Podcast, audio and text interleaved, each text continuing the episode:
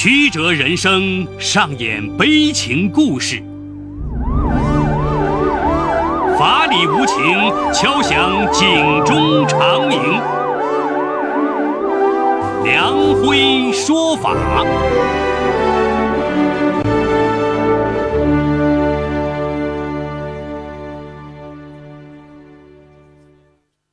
梁辉说法由上海故事广播与现代家庭杂志社联合播出。好故事，好声音，听众朋友，大家好，我是梁辉，欢迎收听梁辉说法。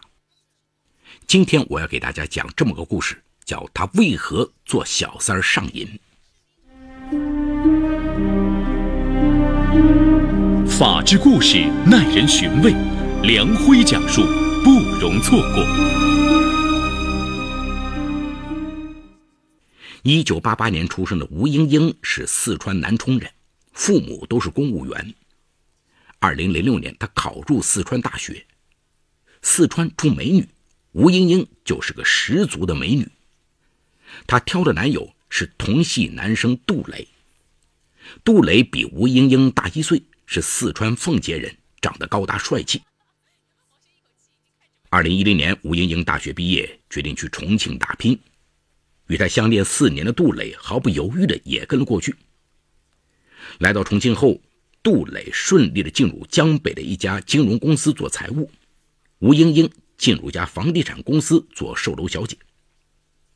吴英英做的风生水起，第一年业绩就进入了公司前三名。第二年，他已在重庆渝北区买了一套一百平米的小高层。而杜磊的工作也顺风顺水。第二年就升职为财务主管。都是爱玩的年轻人，吴英英和杜磊在重庆两年后就结交了许多朋友。吴英英与同事唐静更是无话不谈，成了形影不离的闺蜜。唐静和吴英英同龄，是重庆人。下班之余，性格爽朗的吴英英爱招呼朋友到家里聚会，大家高兴起来，玩到半夜，喝得半醉。要多嗨有多嗨。平时啊，吴英英被男友宠溺惯了，是个十足的女王。在朋友面前，她也毫不遮掩。有时喝醉了，杜磊会好脾气的拿着热毛巾一遍遍给她擦脸，一口一个宝贝的扶她去房间休息。等女友睡下，他默默的洗碗、收拾屋子、洗衣服、整理她乱七八糟的包包。这一切。经常来家里的唐静都看在眼里，再遇到吴英英喝醉了，唐静就会让其他人先走，自己主动留下来帮杜磊照顾闺蜜、收拾屋子。忙完了，她会体贴的给杜磊泡杯柠檬绿茶，坐在客厅陪他聊会儿天。一切在吴英英眼里都再正常不过。然而，二零一二年初的一天。吴英英和杜磊一起去唐静家玩唐静家新换了 WiFi 密码。当吴英英问唐静是多少时，杜磊却脱口而出。吴英英心里一惊：“你怎么知道的？”杜磊哈哈大笑：“ 哈哈，多心了吧？前两天帮静姐修电脑时知道的，你以为呢？”杜磊坦然成那样，吴英英没有多想。二零一二年六月十二号是吴英英二十四岁生日，这天，一群朋友在解放碑一家 KTV 为她庆祝。像往常一样，吴英英又喝高了。当她嚷着还要喝时，杜磊笑嘻嘻地制止她：“哎呦，亲爱的，不喝了，再喝酒难受了。”任性的吴英英觉得杜磊不应该在自己生日时扫兴，大声呵斥了他几句。杜磊仍耐心地劝她不要再喝了，可她听不进去。趁着酒劲上来，肆无忌惮地吼着杜磊。一旁的唐静突然站起来，拉着杜磊的手，一字一句地对他说：“你不懂得珍惜，不如让给我好了。”一席话让在场的小伙伴们都惊呆了，大家开始窃窃私语。吴英英酒醒了一半，她难以置信地望着杜磊：“怎么回事？”杜磊愧疚低头，默不作声。唐静的声音却更大了。我们已经睡过了，我们早就在一起了。吴英英懵了，质问杜磊：“他说的是不是真的？”杜磊根本不敢看吴英英的眼睛，好半晌后才点了点头。眼泪顿时从吴英英的眼眶里涌了出来。这个好面子、最爱呼朋唤友的女孩，却在最要脸面的场合被背叛，一拳击中。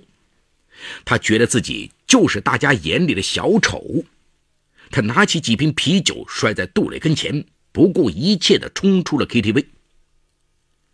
回到家里，他将自己反锁在房间里，任凭杜磊使劲敲门、解释、道歉，他都不予理会。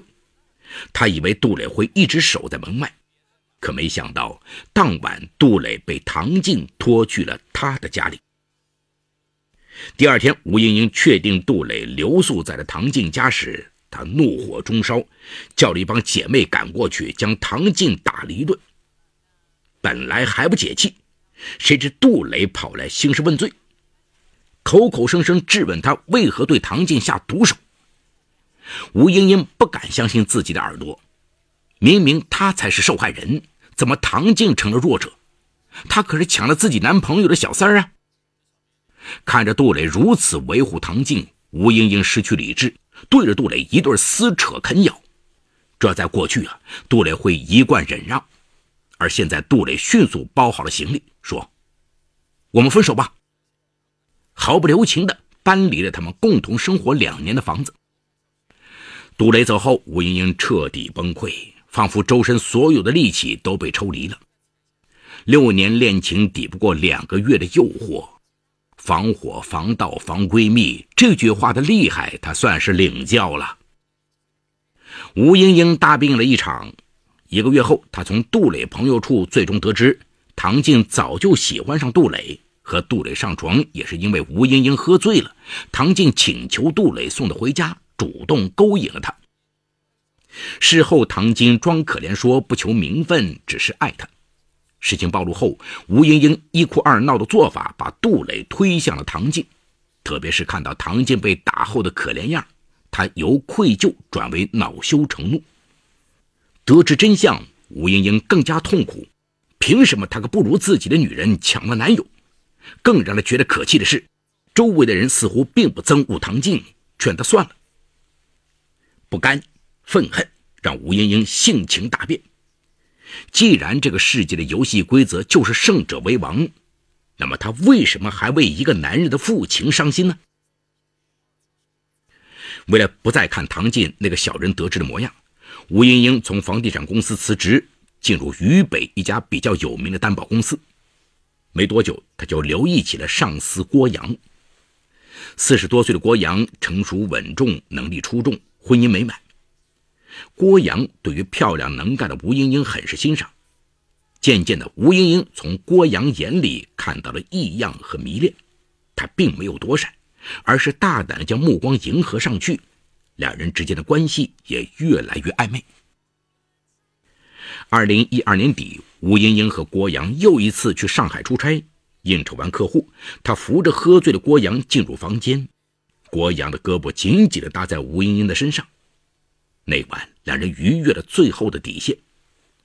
从那以后，郭阳对他有求必应，升职加薪不在话下。由于本身很能干，并没有引起同事的非议。一年后的六月十二号，又是吴英英的生日。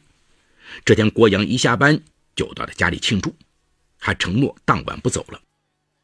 可晚上九点刚过，郭阳就接到妻子打来的电话，说四岁的儿子高烧不退，要他赶回家送孩子去医院。郭阳急忙离开了。吴英英十分不悦，但也只能无奈接受。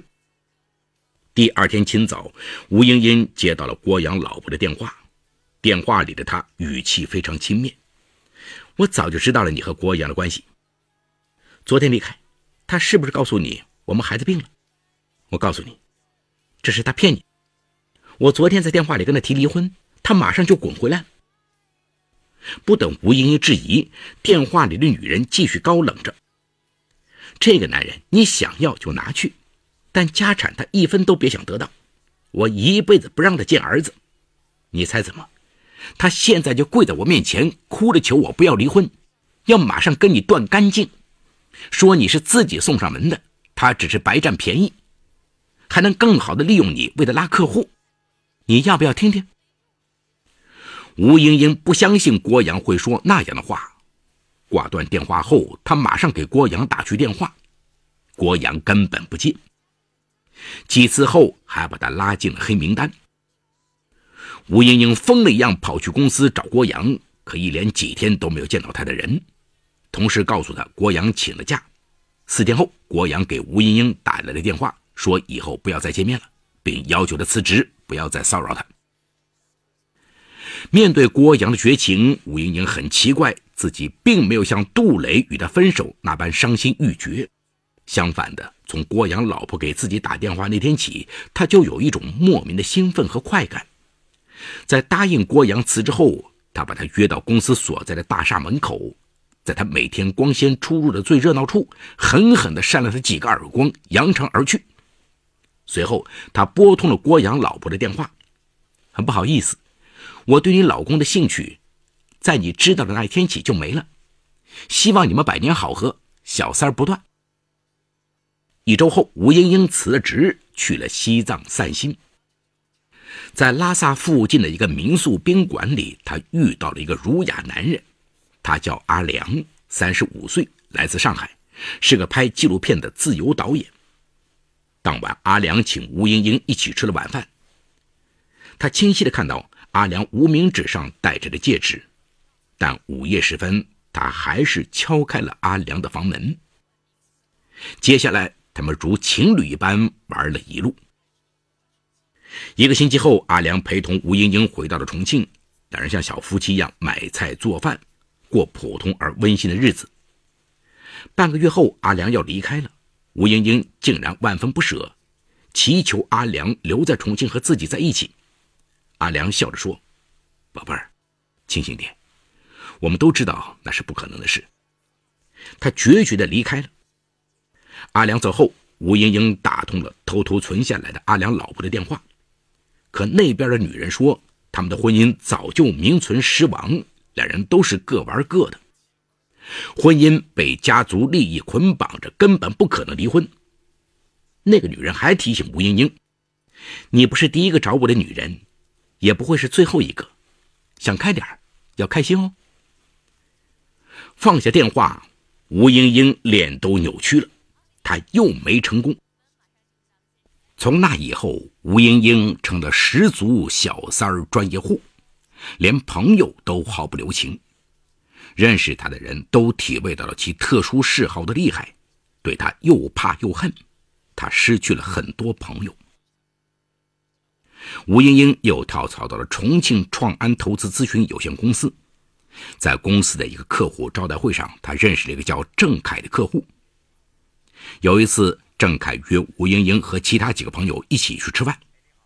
当吴英英看到郑凯对女朋友呵护备至时，他心里顿时勾起了对杜磊的无限怀念，心痒难耐。他很快就开始处心积虑接近郑凯，使出一切手段迷惑他。终于，郑凯爱上了他，和女朋友提出了分手。那个女孩是郑凯的大学同学，显然段位很低。他找到吴英英，痛哭流涕的求她离开郑凯。吴英英一口轻蔑的说：“你该去求郑凯，找我干嘛？你自己的男人。”其实几年下来，吴英英抢过的男人连她自己都数不清了。被抢的女人形形色色，但大多都凶狠彪悍。她就像是一个战士，在冲锋中裹挟着、龌龊着，也痛快着。而郑凯女友这样的女孩却是第一次遇到，就像当年的自己视初恋如生命，曾经经历过一样的痛苦。当时隔几年又看到另一个女孩也遭遇同样的折磨时，他第一次感觉到了胆战心惊。暗夜里，他第一次问自己：“你这样究竟在干什么？这样真的能得到快乐吗？”这样的困惑，在郑凯拿着戒指向吴英英求婚时达到了极致。他突然悲哀地发现，一场游戏该结束了。为了摆脱郑凯，吴英英再次选择了辞职。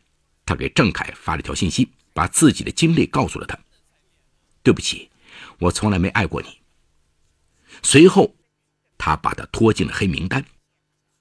一周后，吴英英接到了郑凯女朋友的电话，说他在家割腕自杀，在医院抢救，到现在还没醒过来。那个原本本分老实的女孩，用尽一切恶毒的言语诅咒他，咬牙切齿的骂他，隔着电话，他都能感受到那深入骨髓的恨意。从那以后，吴英英开始夜夜被噩梦缠绕。二零一五年初的一天，吴英英去表姐家玩，她和表姐从小一起长大，感情非常好。席间，因和表姐夫开了几句过火的玩笑，他无意中一抬头，却发现表姐正用一种仇恨的目光瞪视着自己，那眼神就像郑凯的女友一样，仇恨到了骨子里。那种来自亲人的蔑视和仇恨，令他万箭穿心。他突然意识到，再这样下去，自己将失去所有人，将陷入众叛亲离、万劫不复的深渊。从此，吴英英萌生了改变的念头。二零一五年一月底，吴英英求助于一个台湾来的心理医生，进行了催眠治疗。心理医生告诉她。一切的起因都是因为她的初恋男友被闺蜜抢走了，她害怕这种感觉，潜意识里认为从别的女人手里抢男人过来才有安全感。她跟很多男人随便上床去轻贱自己的身体，以为这样就能让初恋男友内疚。然而一次次的失败使他心理扭曲，最后当他终于得到了一直求而不得的东西，却发现那并不是自己真正想要的。就会丢掉，开始新的抢夺。医生语重心长地说：“收手吧，好好爱自己。”听到这句话，他再也控制不住，嚎啕大哭。回到家，吴英英思绪良久，终于鼓起勇气想彻底转身。在心理医生的干预下，他首先一点点调整着自己的心态，随后在医生的建议下。他向每个被自己伤害的女人打电话致歉，得他们的原谅。可夺夫之恨岂是那么容易化解的？很多女人借见面的机会对他进行羞辱，甚至泼茶水、打耳光。面对周围种种鄙夷、好奇、嘲讽的目光，吴英英都一一忍受下来。以前，自从吴英英周围的女性朋友知道她好这一口后，就像防强盗一样提防她。为了让大家重新接纳自己，他和大家约好叫姐妹们监督自己。如果他再犯规，他们可以用各种恶毒的方式报复他，甚至允许他们在网络上公开自己的所有隐私。毕竟是多年的朋友，渐渐的，他的一些朋友回归了。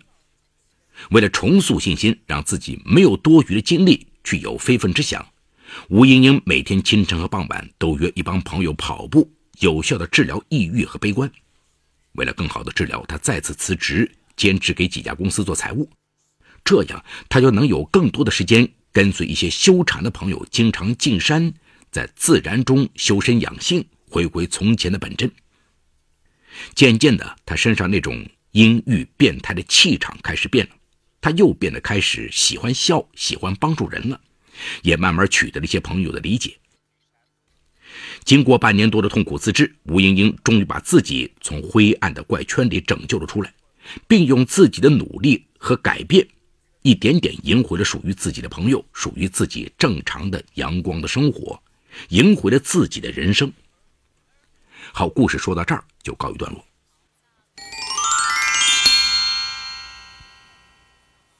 下面想从三方面分析一下本案。首先啊，吴英英。做小三成瘾的主要原因源于恋情受挫之后，巨大心理落差之下产生的报复心理。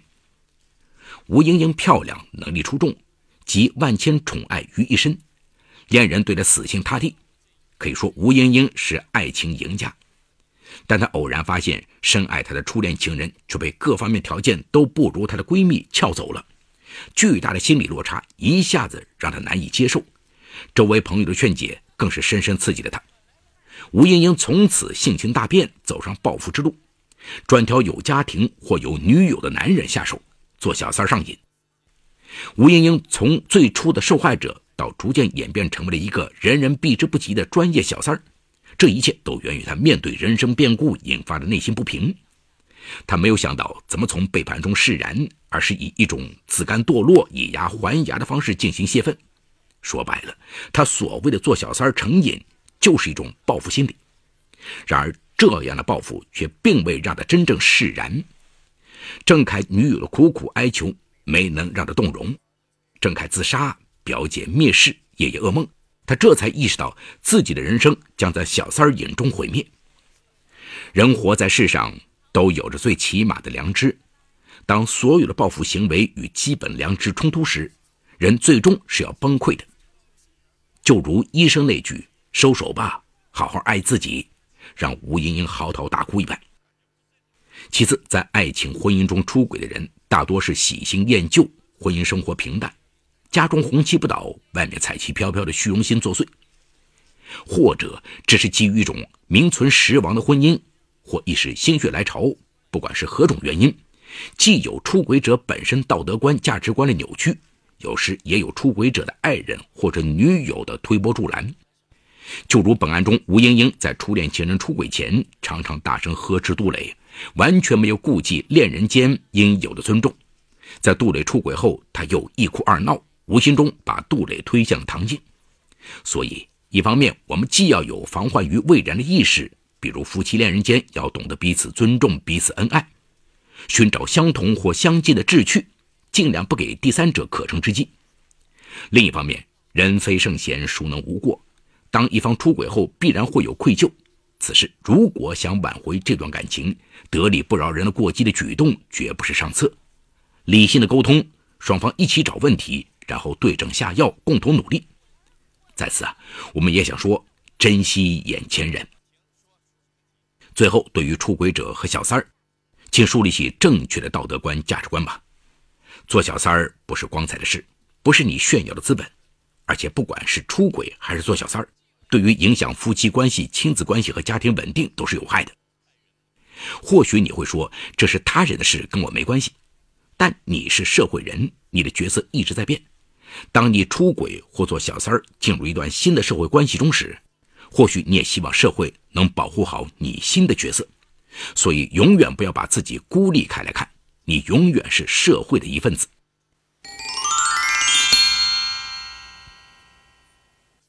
好，感谢闸北区人民检察院为本次节目提供的帮助。本次节目编辑主持梁辉，后期制作王文琪，监制赵杰、张江红。感谢您的收听，我们明天再见。